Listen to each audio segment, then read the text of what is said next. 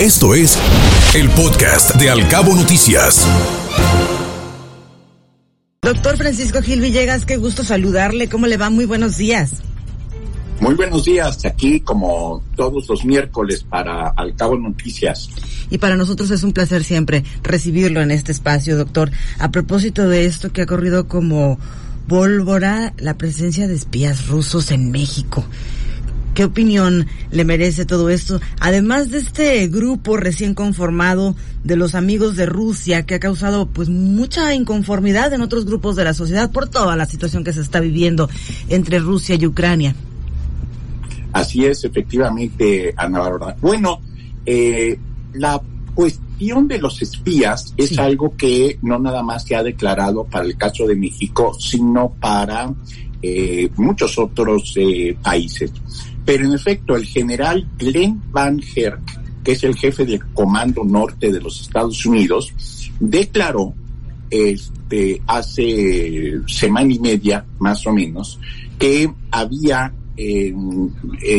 espías en México y que México era uno de los países que más espías rusos tenía en el mundo, lo cual no es raro dada la eh, cercanía, la, la, vecindad geográfica que tiene Estados Unidos con México y en donde pues la presencia de espías rusos en México no es algo nuevo, es algo que se sabía que siempre ha existido. Lo que es totalmente nuevo es que los Estados Unidos hagan una denuncia explícita de esas características y debemos de tomar en cuenta que la declaración del general Glenn eh, Van Herk se dio eh, pues al día siguiente de esta reunión que tuvieron en el Congreso eh, mexicano este grupo de parlamentarios, fundamentalmente de dos partidos, de Morena y de el PT, autodenominado Amigos de Rusia. Incluyeron también un representante del PRI, el decano Augusto Gómez Villanueva, un nonagenario que entre otras cosas, destapó a José López Portillo en 1976 y tiene una larga trayectoria en el partido, pero eh, por las intervenciones de, eh, eh, de Gómez Villanueva, se ve que él está confundido, es normal por la edad, y él sigue pensando que la Rusia de Putin es como la sucesora heredera de la Unión Soviética, cuando ya no tiene nada que ver un, eh, una gran potencia como fue la Unión Soviética hasta 1991 con lo que es actualmente la República Federativa Rusa, una economía enana para potencias regionales, este, con eh, características que como ya los ha, sido definido, yo coincido con esa definición que ha dado, por ejemplo, el, el, eh, primer ministro de eh, Polonia, es un Estado fascista totalitario. Tiene características de eh, nazismo. Eh, la invasión de Putin a Ucrania tiene las características de una invasión como la de eh, Hitler al territorio ruso, que en realidad el ucraniano, este, lleva en dirección hacia Stalingrado en 1941. Entonces, bueno, se dio esta, eh, pues digamos, confusión para tratar de reconstruir lo que la embajada rusa ha planteado como su narrativa de por qué ocurrió la invasión de Rusia a Ucrania. La narrativa rusa ha insistido en que Ucrania representaba una amenaza por la posibilidad, una amenaza a la seguridad rusa, por la posibilidad de que formara parte de la OTAN, la Organización del Tratado del Atlántico del Norte. Es una narrativa que en un principio se encontraba sumamente debilitada por el hecho de que ya la OTAN había hecho varias veces, los miembros de la OTAN habían hecho declaraciones de que eh, Ucrania no podía formar parte de eh, la OTAN.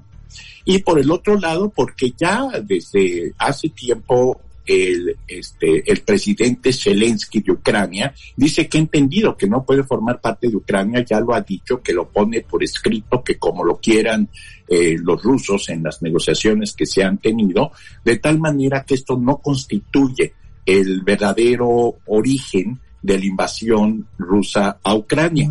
Yo he sostenido en este espacio y otros eh, y hay otros analistas en el mundo que lo sostienen que la invasión rusa a Ucrania se debió básicamente al hecho de que Putin no puede eh, soportar, aguantar, resistir que un país vecino de Rusia, como es eh, Ucrania, fuera a tener un modelo económico eh, de libertad de mercado, capitalista, pro-occidental, con libertades democráticas, separación de poderes, contrapesos, respeto al Estado de Derecho y a los eh, derechos humanos, como es el caso de eh, Ucrania, porque esto representaría un enorme eh, desafío para el sistema económico político que Vladimir Putin ha establecido en Ucrania, que en el fondo es una dictadura plebiscitaria de corte fascista y que ahora se ha visto con lo que ocurrió en eh, la ciudad de Bucha, en las afueras de la capital de Kiev, a veintitantos kilómetros al noroeste de Kiev, la capital de Ucrania, que han cometido un genocidio. Es decir, el ejército ruso ha este, matado civiles y no solamente eso, sino que ya también la presidenta del Consejo de Seguridad de las Naciones Unidas eh, para este mes que es la británica Barbara Woodward, ha dicho que además de ese tipo de eh, asesinatos sobre civiles que perpetró el ejército ruso, eh, se perpetraron otras violaciones. Ella habló ha hablado concretamente de pruebas de que los soldados eh, rusos violaron mujeres ucranianas, algunas de ellas madres, delante de sus hijos, y eso ya constituye otro tipo de violación eh, de derechos humanos, pues eh, de carácter de no solamente de crímenes de guerra, sino como ha dicho este el presidente Zelensky, ya representa claramente un genocidio. Entonces, con estas características, eh, ya se ha dado también, por ejemplo, en Alemania, la expulsión de 40 diplomáticos eh, rusos eh, de, la, de la embajada, de de la embajada eh, rusa en Berlín.